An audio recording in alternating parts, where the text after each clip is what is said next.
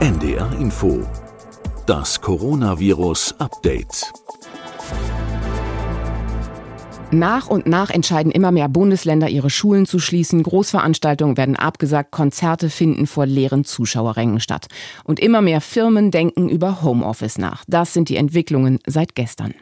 Themen, über die wir heute reden wollen und über Verantwortung. Verantwortung von Politikern, Wissenschaftlern und von jedem Einzelnen von uns. Mein Name ist Anja Martini, ich bin Wissenschaftsredakteurin bei NDR Info und jeden Tag reden wir mit Professor Christian Drosten. Er ist der Leiter der Virologie an der Berliner Charité. Guten Tag, Herr Drosten. Guten Morgen. Herr Drosten, wir sind mittlerweile bei etwa 2400 bestätigten Corona-Fällen in Deutschland und die Politik reagiert, schließt Schulen und sagt Veranstaltungen ab und auch bei den Menschen scheint jetzt diese Ernsthaftigkeit, die das Thema Coronavirus braucht, angekommen zu sein. Sind Sie als Virologe jetzt beruhigter als Anfang der Woche?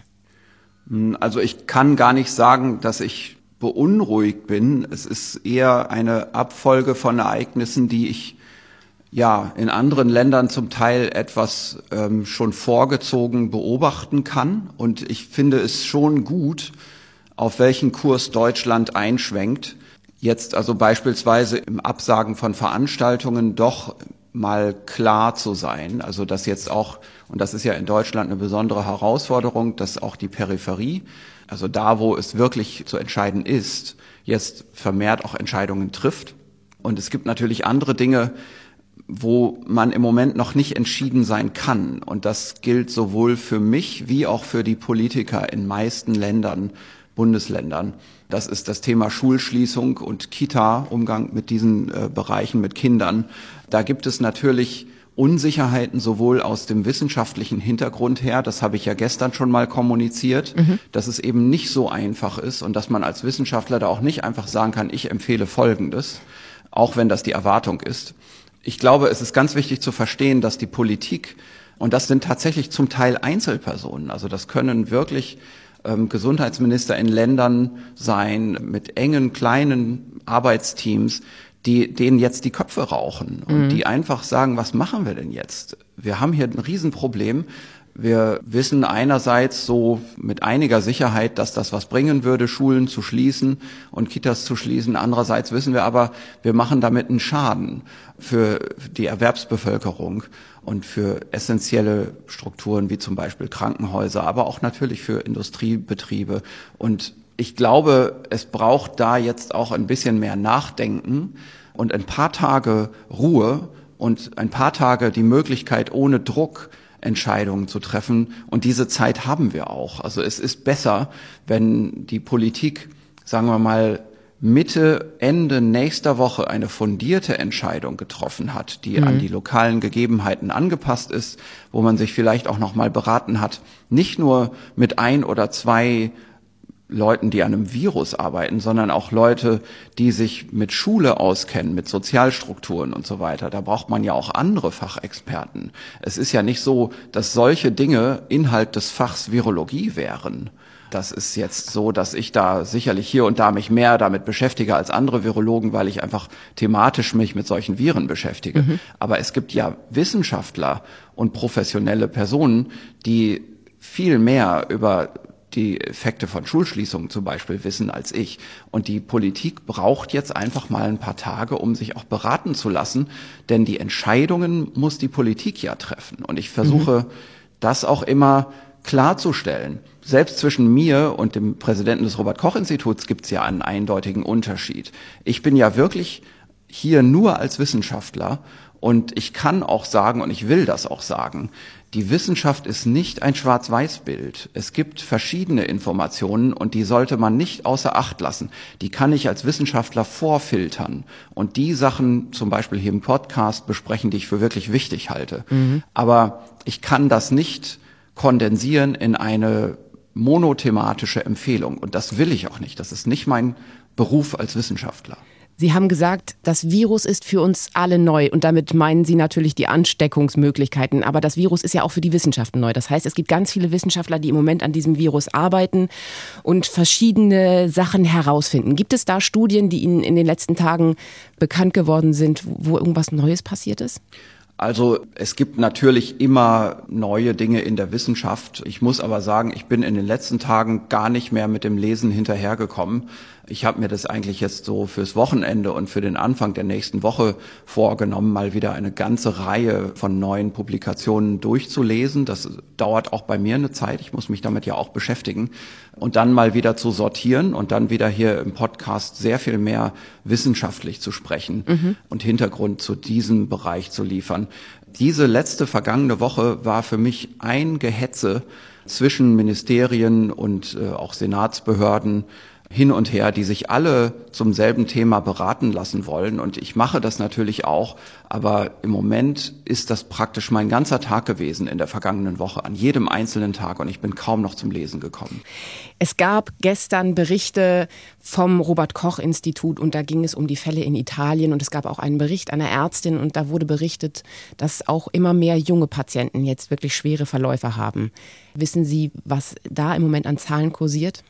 Zahlen kenne ich dazu nicht, aber es stimmt, diese Beobachtung wird gemacht, dass doch mehr junge Patienten auch auf der Intensivstation liegen, als man erwartet hätte angesichts der Zahlen aus China, die sehr stark nur auf die ältere Bevölkerung fokussieren. Ich habe da aber jetzt noch keine richtige Erhebung aus Italien gesehen, die sagt vielleicht, dass bei uns hier in Italien das Altersspektrum anders aussähe. Da müssen wir jetzt mal abwarten, denn es gibt hier eine große Gefahr einer Fehlwahrnehmung. Solange da viel über die Öffentlichkeit kommuniziert wird, ist es natürlich so, dass das dann die besonders auffälligen Fälle sind, die man erwähnt, während jemand, der alt ist und auf der Intensivstation ist, vielleicht auch relativ schnell verstirbt, eher der Erwartung entspricht von seinem Profil, von seinem Fallprofil her und darauf dann nicht ein gesonderter Bericht erfolgt, der es bis in die Medien schafft. Wir haben ja bisher hauptsächlich im Freundes-, im Bekanntenkreis zwei Haltungen, glaube ich, feststellen können. Die einen, die waren immer so ein bisschen besorgt und die anderen, die das Thema Corona überhaupt nicht an sich herankommen lassen wollten. Meine Beobachtung ist jetzt, dass das nicht mehr so ist. Das heißt, viel mehr Menschen sind im Moment dabei, darüber nachzudenken und lassen es auch wirklich an sich heran. Und darüber haben wir jetzt auch schon mehrfach gesprochen. Die machen sich jetzt, jetzt Gedanken, wie schütze ich mich? Als Virologe, was haben Sie da für eine Idee? Wie können diese Menschen jetzt auf sich acht geben, die jetzt das so ein bisschen weggeschoben haben und nicht so richtig mitbekommen haben? Was können die jetzt machen? Naja, erstmal muss man sagen, die haben nicht viel verpasst, denn es hat sich gar nicht viel geändert.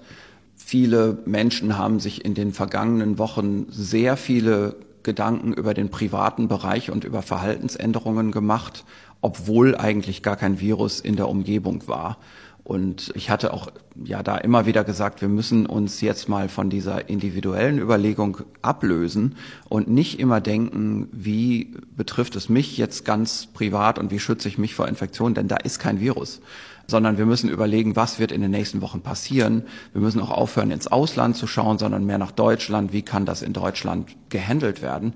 Und jetzt so langsam sind wir aber natürlich in der Situation, das Virus in der Umgebung ist. Und deswegen ist es ganz egal, ob man gerade anfängt, darüber nachzudenken oder ob man sich schon ein paar Wochen darüber den Kopf zermartert hat. Jetzt so langsam fängt es an, sich zu lohnen, Verhaltensänderungen zu machen. Also fangen wir mal bei den ganz einfachen Dingen an. Mhm. Man muss sich überlegen, ob man sich mit Freunden unbedingt in der Kneipe trifft an diesem Wochenende oder ob man das lieber zu Hause stattfinden lässt. Mhm. Ich würde nicht sagen, trefft euch nicht mit Freunden. Die Wahrscheinlichkeit, dass irgendjemand im Freundeskreis infiziert ist, ist natürlich immer noch jetzt im Moment sehr, sehr gering. Aber wenn man mit den Freunden in die Kneipe geht, dann ist man in engem Kontakt nicht nur mit diesen Freunden, sondern vielleicht mit zu diesem Zeitpunkt 50 Personen oder 100, die in der Kneipe sind, aber über den Abend verteilt mehrere hundert.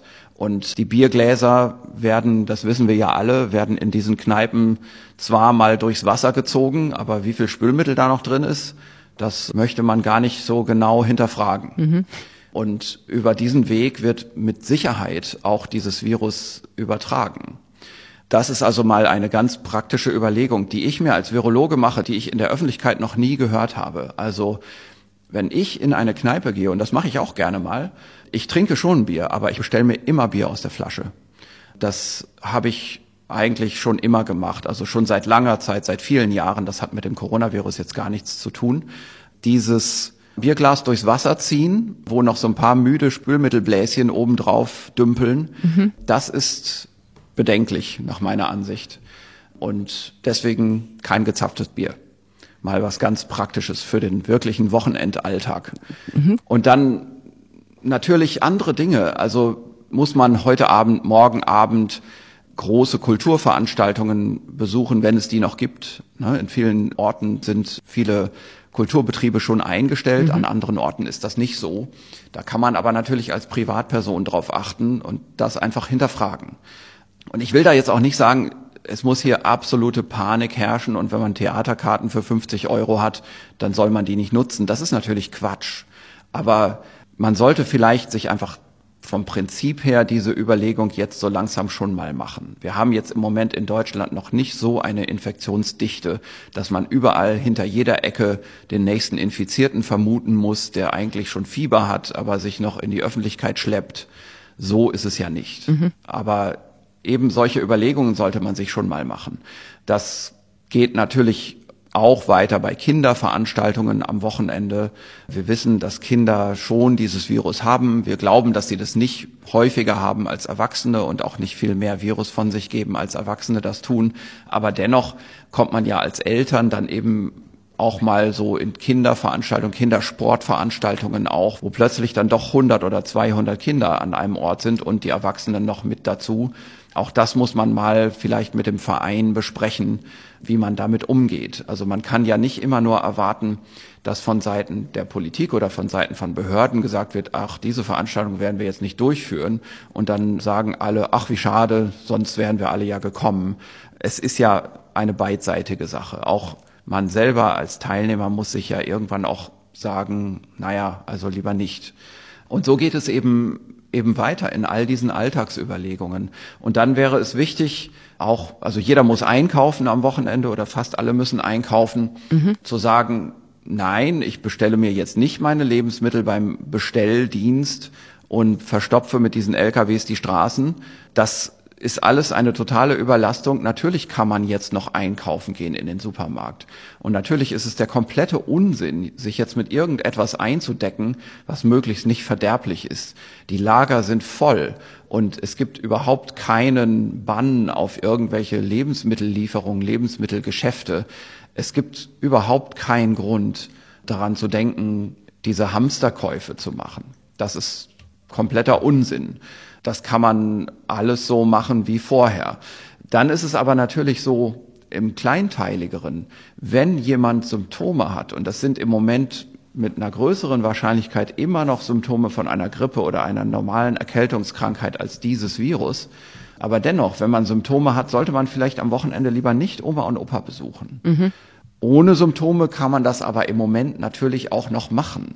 Wir müssen uns vorstellen, diese Verhaltensmaßgaben, die wir im Moment kommunizieren, die auch die Politik kommuniziert, die werden jetzt alle so richtig wichtig werden. Aber wir müssen auch nicht von heute auf morgen uns zu Hause einschließen.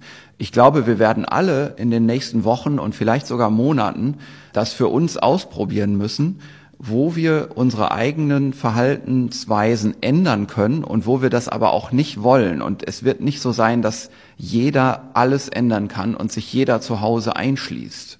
Es muss natürlich ein gewisses normales Leben stattfinden.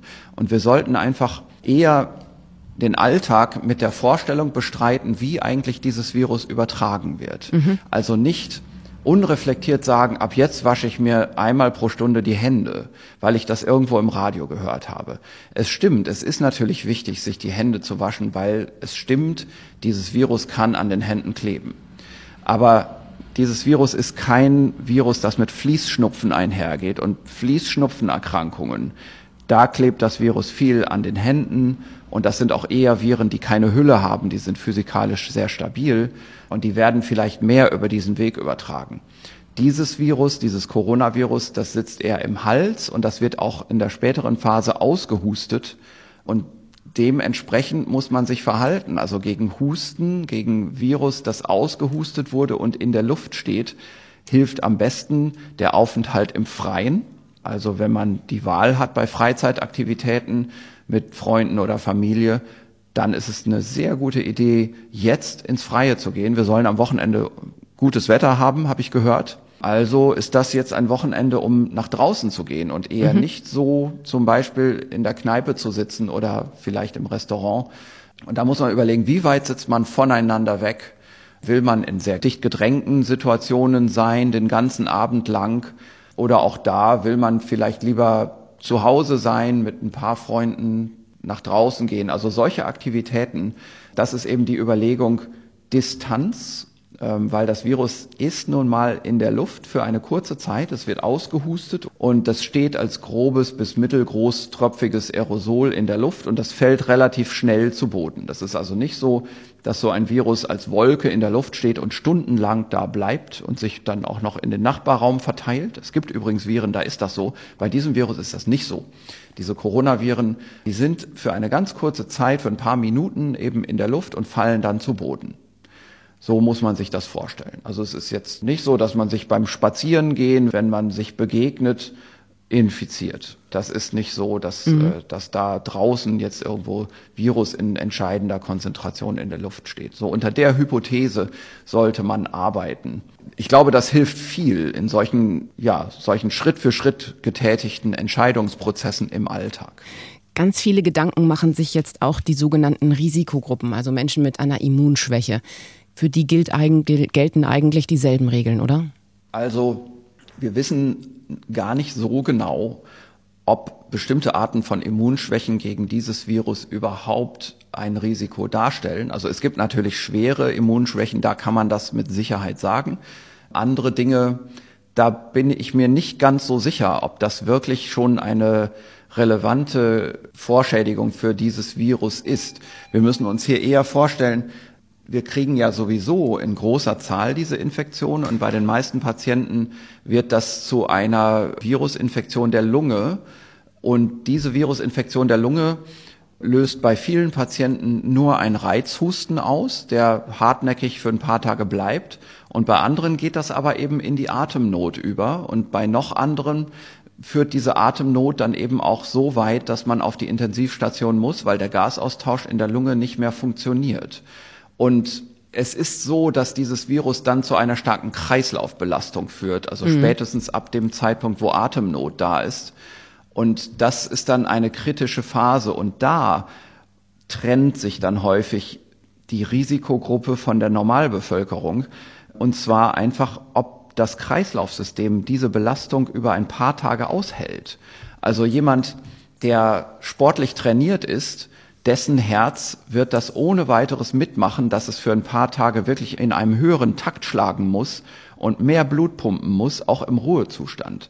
Während das für jemanden, der schon bei der geringsten Belastung beim Treppesteigen oder so außer Atem gerät, hier natürlich besonders schwierig ist für das Kreislaufsystem. Und was man in der Literatur eben stark durchliest bei den Berichten von vielen, vielen Patienten, ist, dass das Kreislaufsystem auch eine ganz wichtige Komponente ist von so einer Vorschädigung. Also man sollte gar nicht so stark immer in Richtung Immunsystem, Immunschädigung denken, sondern viel mehr Kreislauf. Also Patienten mit Angina pectoris Beschwerden beispielsweise, aber auch Patienten, die einfach von sich wissen oder Personen, ich will jetzt gar nicht Patienten mhm. sagen, Personen, die wissen, also wenn ich mal einen Treppenabsatz am Stück gehe, dann bin ich schon außer Atem. Und das kann auch durchaus für 40-Jährige gelten.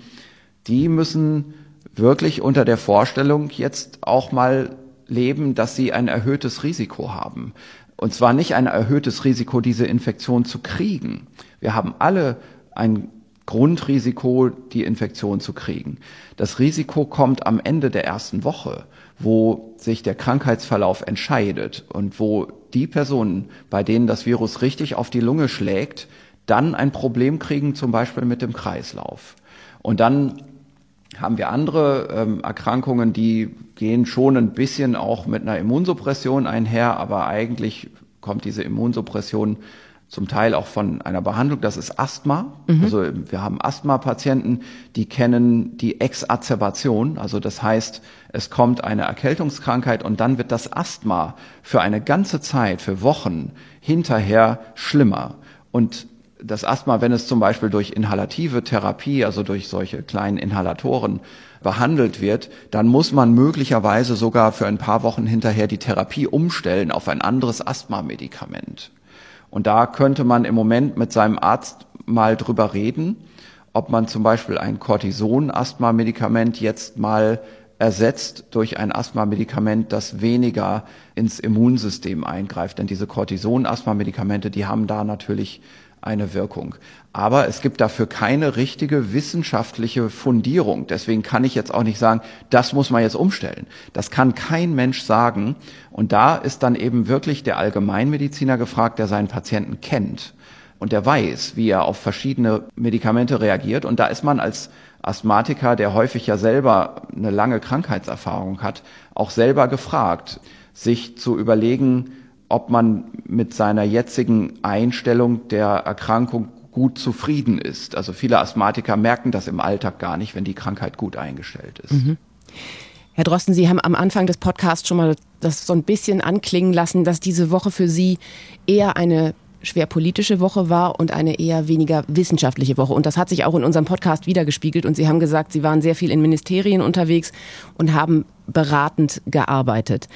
Sie sind aber ja Virologe und Wissenschaftler. Wie ist sozusagen Ihr Empfinden dieser Woche? Haben Sie sich ein bisschen unwohl gefühlt oder haben Sie gesagt, jetzt ist wieder die Wissenschaft an erster Stelle oder wie war Ihr Eindruck dieser Woche? Ja, also ich muss schon sagen, also erstens, ich, ich mache das natürlich auf eine gewisse Art gerne, weil es natürlich gut ist, wenn Politiker und zwar jeden Levels, also das, ich meine damit jetzt auch nicht nur Bundespolitiker zum Beispiel, wenn die sich informieren, wenn die aktiv nach Informationen suchen und wenn sie auch nicht immer die gleichen Informationswege gehen. Und das sieht man hier im Moment sehr stark. Also das ist eine wirklich gute Entwicklung.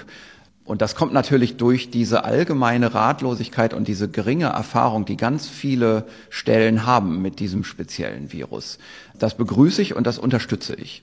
Aber im Moment ist es tatsächlich auch so, dass mich das an den Rand meiner Leistungsfähigkeit bringt. Ich hetze da wirklich, und ich bin ja hier in Berlin, ich hetze da mit dem Fahrrad von Ministerium zu Senatsstelle äh, hin und her und auch in der Charité übrigens gibt es sehr viel dann Beratungsbedarf. Wir sind hier ein sehr aktives Klinikum, das sehr, sehr, ja, auch vorausschauend sich mit dieser Situation befasst. Und wir müssen uns natürlich hier intern auch immer abstimmen.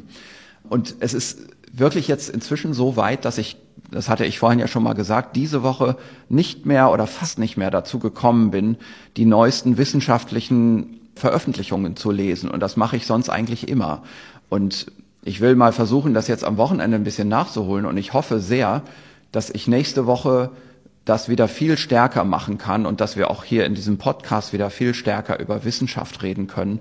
Und ich muss auch sagen, weil Sie das fragten, ob ich mich wohlfühle in dieser Rolle, das ist für mich ein bisschen grenzwertig. Also ich habe immer wieder Situationen, wo ich mich nicht mehr wohlfühle.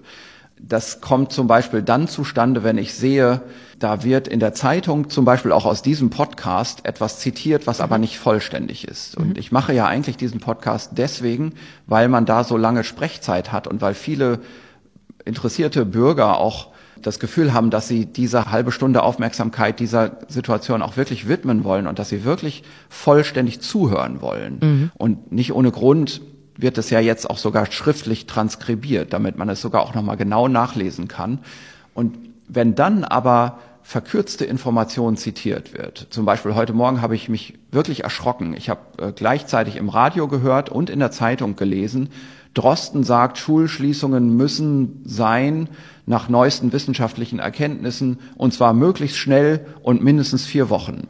Mhm. Es stimmt, dass ich das gestern im Podcast gesagt habe, aber ich habe das über die spanische Grippe im Jahr 1918 gesagt und über eine Studie, aus der ich das so zitiert habe. Da hat mir also eine Wissenschaftskollegin eine Studie zugeschickt, die habe ich mir durchgelesen, immerhin, das habe ich noch mal geschafft. Mhm. Und dann habe ich das erklärt im Podcast und aus dieser Erklärung wird dann aber so unvollständig zitiert, als hätte ich das explizit und auch als Beratung an die Politik gesagt über Covid-19, über diese jetzige Erkrankung. Und was weggelassen wird, ist, ich habe dazu gesagt, das war damals eine andere Situation, eine andere, eine andere Gesellschaft. Mhm. eine andere Zeit. Also damals zu Zeiten der spanischen Grippe, wenn man da eine Schule geschlossen hat, war das für die Familien kein Betreuungsdilemma, denn das war eine Zeit, in der die Mutter fast immer als Hausfrau zu Hause war. Das war auch eine Zeit, in der nicht Krankenschwestern ausfielen in Krankenhäusern, weil die Kinder jetzt äh, zu Hause betreut werden müssen, sondern damals waren Krankenschwestern häufig Ordensschwestern, mhm. fast immer Ordensschwestern. Die hatten keine Kinder. Und so können wir das weiterführen. Also die Idee einer Kita war damals gar nicht konzipiert zu dieser Zeit. Da waren kleine Kinder grundsätzlich im Haushalt. Also der Kollateralschaden ist ganz anders, aber auch das Virus ist ganz anders. Das war damals ein Influenza-Virus, hier haben wir ein Coronavirus. Wir wissen also nicht, ob das so ist. Und genauso haben wir das gestern auch besprochen, dass Schulschließungen hier wirklich helfen. Aber jetzt kommt das in die Hauptmedien rein und die Politiker fühlen sich dadurch gescheucht mhm. zu Entscheidungen. Und wir hatten ja vorhin am Anfang dieser halben Stunde gesagt, Jetzt ist die Zeit, wo die Politik unbedingt mal ein paar Tage Ruhe braucht, um sich beraten zu lassen. Und zwar mhm. nicht nur immer von denselben Leuten, sondern auch mal von anderen Fachdisziplinen. Und wir müssen der Politik diese Ruhe für solche gewichtigen Entscheidungen wie Schulschließungen jetzt unbedingt zugestehen. Und es ist schädlich, wenn jetzt politische Journalisten sagen, wir machen das, was wir immer machen, wir traktieren Politiker mit einer Dringlichkeitshaltung. Also wir sagen, dieser Experte, von dem nehmen wir uns jetzt mal ein Zitat und das spielen wir der Öffentlichkeit vor und kreieren damit eine Dringlichkeit für die Politik, diese Stimmung, die dadurch in der Öffentlichkeit gemacht wird, einzufangen durch Entscheidungen. Ich glaube, jetzt im Moment ist es schlecht, wenn die Politik einfach mal schnell was entscheidet und dann nachkorrigieren muss, weil die Entscheidungen zu gravierend waren das Thema Schulschließung müssen wir ja nicht nochmal erläutern, dass das gravierende Konsequenzen mhm. hat. Und deswegen ist es gut, wenn hier vielleicht nicht mehr so versucht wird, in diesem normalen Berichtsmodus des politischen Journalismus zu agieren, sondern wenn auch politische Journalisten versuchen, mehr wie Wissenschaftsjournalisten zu arbeiten, mehr mit Hintergrund und mit ein bisschen mehr Ruhe. Herr Drosten, ich danke Ihnen sehr für dieses Gespräch und für den Podcast heute und würde Gerne. sagen, ich wünsche Ihnen außerdem ganz viel Zeit am Wochenende zu lesen und ich freue mich sehr, sehr, Sie nächste Woche mit vielen wissenschaftlichen Themen wiederzuhören. Alles klar. Vielen Dank. Bis, bis dahin. Tschüss. Und bis dahin nehmen wir sehr gerne Ihre Fragen entgegen unter meinefrage.ndr.de, meine Frage zusammengeschrieben. Diesen Podcast finden Sie wieder mittags in der ARD Audiothek und unter ndr.de Corona Update. Und weil viele unserer Hörer nachgefragt haben, haben wir jetzt auch die Skripte zu den Interviews mit Christian Drosten auf unserer Seite bereitgestellt. Mein Name ist Anja Martini. Ich sage danke fürs Zuhören und bis ganz bald. Das Coronavirus Update. Ein Podcast von NDR Info.